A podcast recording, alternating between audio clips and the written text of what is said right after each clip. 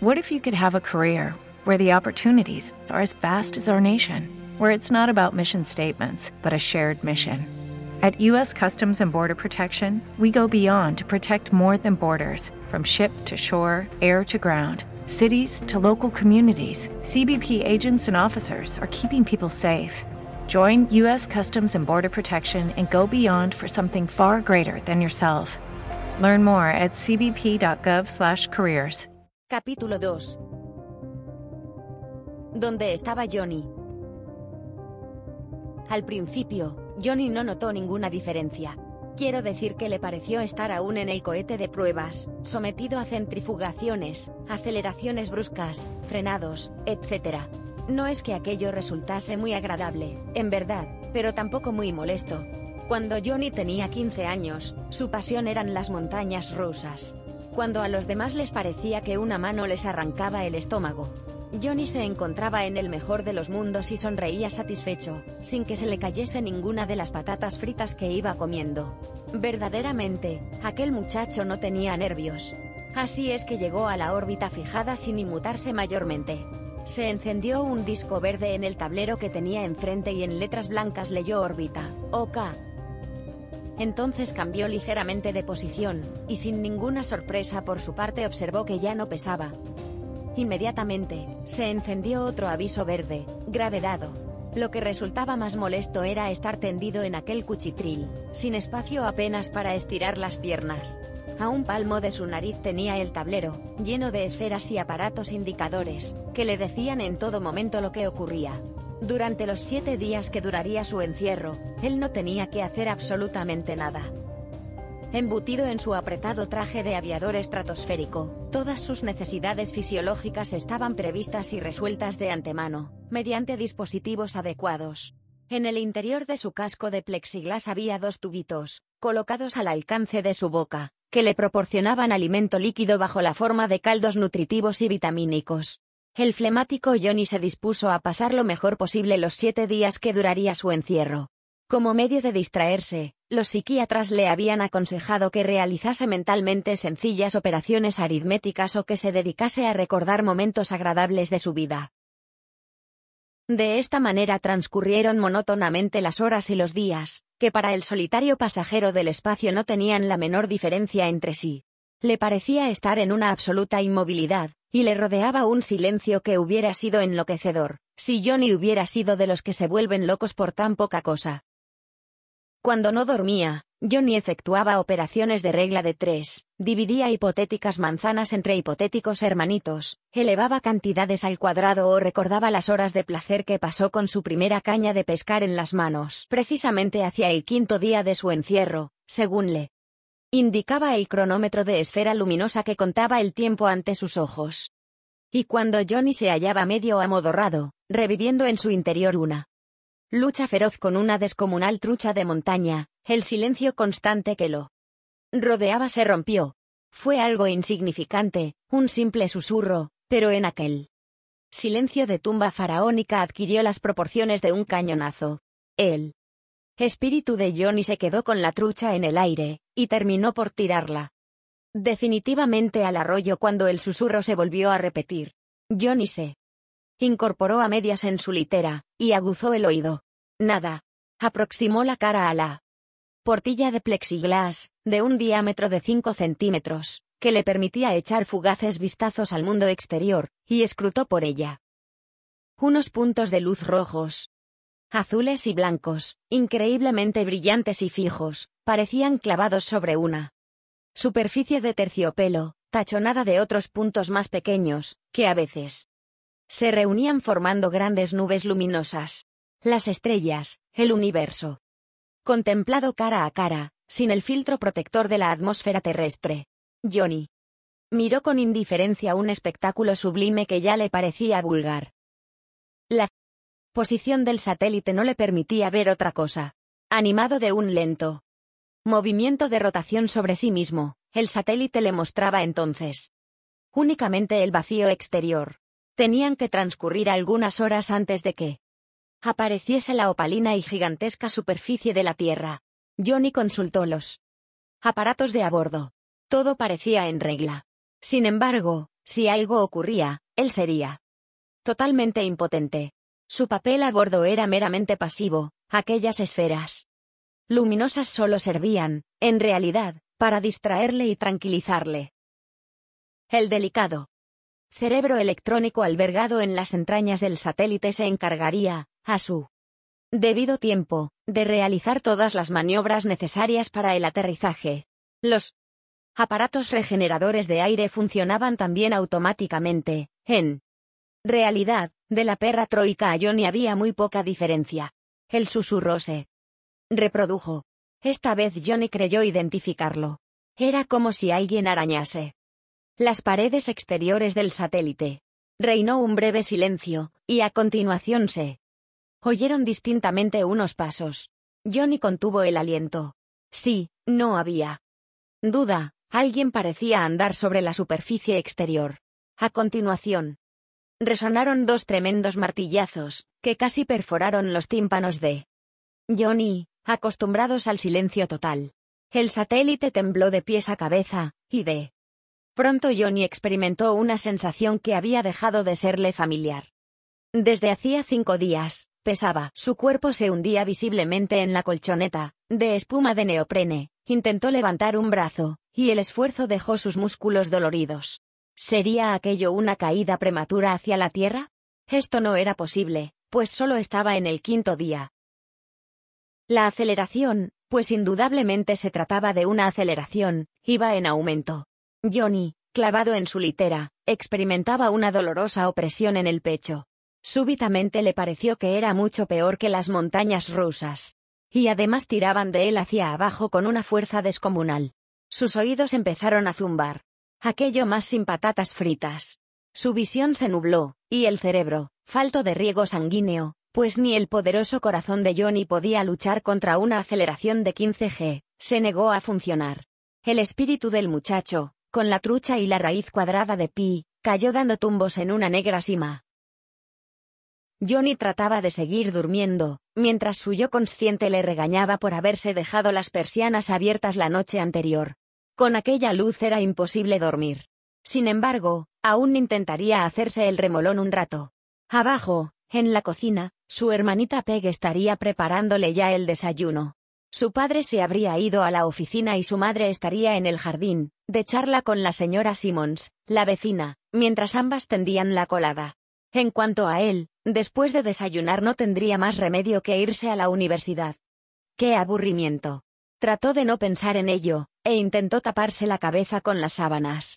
Dichosa claridad. Pero sus manos solo asieron el vacío. Colérico, dio media vuelta y se tendió de bruces, para enterrar la cara en la almohada. Pero su nariz se aplastó contra algo duro. Abrió los ojos, y contempló una superficie achocolatada que tenía el brillo y la consistencia del cuero. Con la nariz pegada a ella, la fue siguiendo hasta que de pronto terminó y se encontró mirando a un pavimento gris mate, a un metro por debajo de él. Entonces Johnny pegó un Brinco y se puso de rodillas, con los ojos desmesuradamente abiertos. ¿Dónde cerebro? El satélite. La última vez que estuvo consciente, se hallaba en el satélite. ¿Y ahora? Se hallaba en el centro de una habitación perfectamente circular, de techo y paredes gris mate, que se unían sin formar ángulos rectos. Él estaba de rodillas. Sobre una especie de litera, cubierta toda ella por la materia achocolatada. Parecida al cuero, dura pero al propio tiempo elástica. Una luz cegadora. Iluminaba la estancia, sin salir de ninguna parte ni provocar sombras. Paseó la mirada en torno suyo, tratando de descubrir una puerta, pero no lo consiguió. Su idea inmediata fue la de que el satélite había caído a tierra, y él se encontraba en un hospital de la Armada. Sin embargo, aquella luz sin sombras, Johnny se sentó en el borde de la litera y saltó al suelo. Aquel pavimento era firme y elástico a la vez, apagaba por completo el ruido de las pisadas. Se acercó a una pared y la palpó. Parecía hecha del mismo material, suave al tacto, tibio y sin mostrar ningún poro. Alguna clase de plástico, pensó. Entonces alguien tosió a sus espaldas. Johnny se fue volviendo poco a poco, como un gato a punto de saltar, y vio a una esbelta figura de pie junto a la litera, contemplándole con expresión afable. Dicen que la primera impresión es la que cuenta, y la que se llevó Johnny de aquel hombre había de influir mucho en sus ulteriores relaciones con los que le eran semejantes. Inmediatamente se sintió ganado por la simpatía y poder que irradiaba aquella personalidad. De elevada estatura, casi dos metros, cara delgada y pálida, coronada por una frente extraordinariamente alta, y cabellos negros, le miraba con unos ojos grises que parecían penetrar hasta el fondo de su alma. Un ajustadísimo maillot negro cubría todo su cuerpo desde el cuello a los pies, dejando únicamente libres la cara y las manos.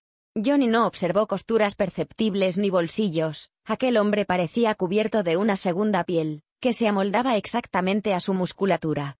Como las heroínas de novela rosa, lo primero que preguntó Johnny fue, ¿Dónde estoy? El hombre vestido de negro sonrió imperceptiblemente. Estás entre amigos, respondió con una voz grave y musical guion. No te preocupes. Bien, pero, ¿dónde estoy? Johnny no era de los que renunciaban fácilmente a saber una cosa. Lo importante es saber que estás bien, respondió el desconocido, sin contestar directamente guion. Ah, no me he presentado. Soy el doctor Lynn Muir. Al tiempo que pronunciaba estas palabras, avanzó hacia Johnny y le tendió la mano. El muchacho se la estrechó, un poco receloso y molesto porque su interlocutor no hubiese respondido a la pregunta que le había hecho. Bueno, si estoy bien, supongo que eso querrá decir que el aterrizaje ha sido un éxito y que podré irme a casa. El doctor Lin Miura acentuó su sonrisa. Me temo que de momento esto no sea posible. Casa queda un poco lejos de aquí.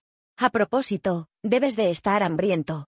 Tantos días comiendo únicamente extractos nutritivos y otras porquerías semejantes. ¿Qué te parecería una buena cena a base de pollo y champaña? La idea no le pareció mala del todo a Johnny, que en aquel mismo instante recordó que tenía un estómago, por los gritos silenciosos que éste profería. Acepto su invitación. Pero antes será necesario que me explique cómo se entra y se sale de aquí. Aún no comprendo cómo usted lo ha hecho. El doctor Lin Muir, sin responder, se dirigió hacia la pared opuesta. Sígueme, dijo. Johnny le obedeció, y avanzó detrás de él hacia la pared, esperando que de un momento a otro le vería detenerse, para no chocar de narices con ella. Pero no fue así. El doctor Muir siguió avanzando y pasó limpiamente a través de la pared. Johnny se quedó boquiabierto, deteniéndose a medio metro de ella. Ante él tenía la misma superficie lisa, gris mate, que antes había palpado. De pronto surgió de ella una mano y un brazo enfundado en negro, que le hizo un gesto invitador. Sígueme, por favor, resonó de nuevo la voz del doctor Muir, viniendo del otro lado de la pared. Seguro de que iba a pegarse un coscorrón, Johnny avanzó. Para encontrarse, ante su gran sorpresa, junto al doctor Muir, que le esperaba sonriente al otro lado del muro. ¿Cómo es posible? Preguntó estupefacto Johnny Guión. Hemos atravesado la pared. Este local está dotado de algunos adelantos, respondió el doctor Muir. Esas puertas no son materia, sino energía pura, que quizás sepas que son en el fondo una misma cosa. Pero por el otro lado, te hubieras pegado un coscorrón. Aquella pared era real. La diferencia apenas se nota, y así se consigue dar una mayor intimidad a las habitaciones. Por lo visto, en este local, como usted dice, están al orden del día. El doctor Miu rió suavemente. Por aquí, haz el favor. Ambos avanzaron por un corredor circular, de curvatura muy amplia, pero que parecía ascender, e iluminado por la misma luz misteriosa e indirecta. La temperatura era muy agradable. No hace frío ni calor, pensó Johnny. En el aire flotaba un vago olor a ozono, que confirmó la creencia de Johnny de que se encontraba en una clínica dotada de los últimos perfeccionamientos. Es muy curioso el traje que usted lleva, doctor, dijo a su acompañante. Este volvió a sonreír. Muy práctico para el trabajo que realizamos aquí. Ah. Olvidaba decirte que cenarás en compañía. Como mis ocupaciones no me permitirán acompañarte, he escogido a un compatriota tuyo para que lo haga en mi lugar. ¿No es usted norteamericano? No. Con esto el doctor Muir se detuvo e indicó la pared de la izquierda. Por aquí. Pasa. No temas, es una puerta como la anterior. Johnny avanzó resueltamente hacia la pared, y de pronto se encontró cara a cara con un hombrecito arrugado, de pelo canoso y revuelto, que le miraba irónicamente tras de unas gruesas gafas de carey, mientras sonreía de oreja a oreja, mostrando cuatro dientes amarillentos. ¿Cómo estás, chico? ¿Qué tal ha ido ese viajecito por el espacio? Se necesitaba ser un cretino o un salvaje, y Johnny no era ninguna de ambas cosas, para no reconocer aquella cara, que se había asomado reiteradamente a las páginas de las revistas de más circulación mundial. El profesor Alexis Semyonov, sabio ruso naturalizado en Francia, que dio mucho que hablar con sus atrevidas teorías científicas, sólidamente presentadas, y que aún dio más que hablar cuando desapareció súbitamente sin dejar el menor rastro, hacía cosa de un año. Usted, profesor Semyonov, el mismo que viste y calza, muchacho, respondió Semyonov en un pésimo inglés. Bien, ahora voy a dejarles solos. ¿Han traído ya la cena, profesor? Semyonov hizo un gesto afirmativo, e indicó una mesa preparada con cubiertos para dos. En una mesita auxiliar anexa se veía un pollo asado, dos botellas de champaña puestas a refrescar, una ensalada y otras cosas que hicieron que la boca de Johnny se convirtiese en agua. Buenas noches, señores. Que les aproveche. El doctor Muir hizo un gesto de despedida con la mano, y desapareció como tragado por la pared. Johnny no acababa de acostumbrarse a aquellas puertas.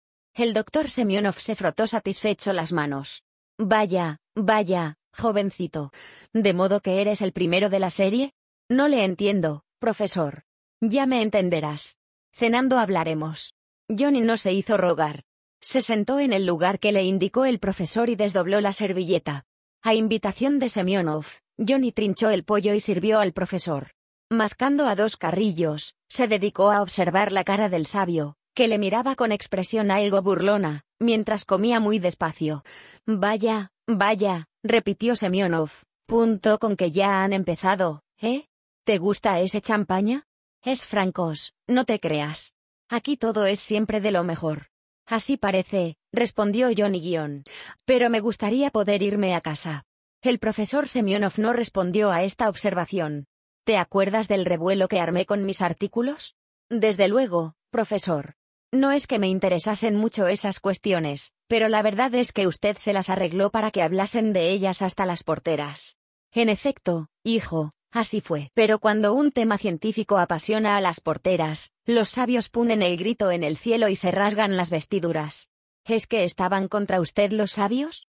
preguntó Yone, blandiendo un muslo de pollo en una mano, y levantando la copa de champaña en la otra. Lo menos que pedían era mi cabeza. Afortunadamente, yo me consolaba pensando en unos ilustres predecesores míos que se llamaron Galileo Galilei, Miguel Servet y otros, que fueron el escarnio de la ciencia oficial de su tiempo.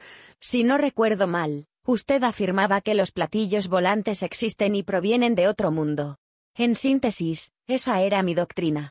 Pero lo que les fastidiaba más era mi categoría indiscutible en el terreno científico, que fuese miembro de varias sociedades astronómicas mundiales, uno de los primeros astrofísicos del planeta, y el descubridor de la ley que hoy se conoce por el nombre de Semyonov-Fradin. Mi solvencia científica era precisamente lo que los sacaba de sus casillas. Me consideraban como un desertor, pasado al campo de la literatura sensacionalista, pero los muy mentecatos no se daban cuenta de que yo era el primero de ellos que había visto claro, y los salvaba del más espantoso de los ridículos como clase. Se retrepó en su silla e hizo chasquear los dedos guion. Ahí es nada. Un astrofísico de prestigio internacional, un cerebro matemático de capacidad einsteiniana, dedicado a contar historias de marcianos. E pur si mueve, les repetía yo. No soy yo quien los ha creado, son ellos que han venido. Yo estaba muy tranquilo hasta el día que los hallé en mi camino. Desde entonces, ya no pude hacerles caso omiso. Pero, ¿existen realmente, profesor? La verdad, yo no soy quien para discutir con usted, pero me parece un poco fuerte. ¿Y las pruebas abrumadoras que presenté? Dijo Semyonov, frunciendo el ceño.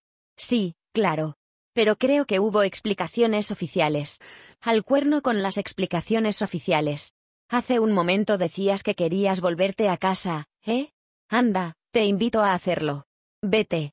Lo siento, profesor. No tenía intención de ofenderle. No, si no estoy ofendido. Además, no tienes que irte inmediatamente. Primero termina de cenar. Nos falta aún el café.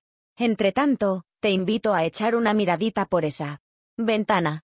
Y el profesor indicó una especie de portilla oval que se destacaba sobre una de las paredes grises de la estancia. Acércate a ella. Johnny se levantó y pegó su rostro a una superficie que le pareció cristal negro. De pronto no comprendió nada. Unas esferitas, rojas, azules y blancas brillaban intensamente ante sus ojos. Muy lentamente, se volvió hacia el profesor. ¿De modo que? preguntó. Sí. Eso mismo. La prueba definitiva para los santos Tomás que aún quedan. Y ahora, Vayamos a la habitación de al lado para tomar café. As a new Western Union customer, you can enjoy a $0 transfer fee on your first international online money transfer. Send money to your family and friends back home the fast, easy, and reliable way. Visit westernunion.com or download our app today to get started, and your first transfer fee is on us. FX gains apply, not available for credit cards and transfers to Cuba. Services offered by Western Union Financial Services Inc. and MLS 906983 or Western Union International Services LLC and MLS 906985.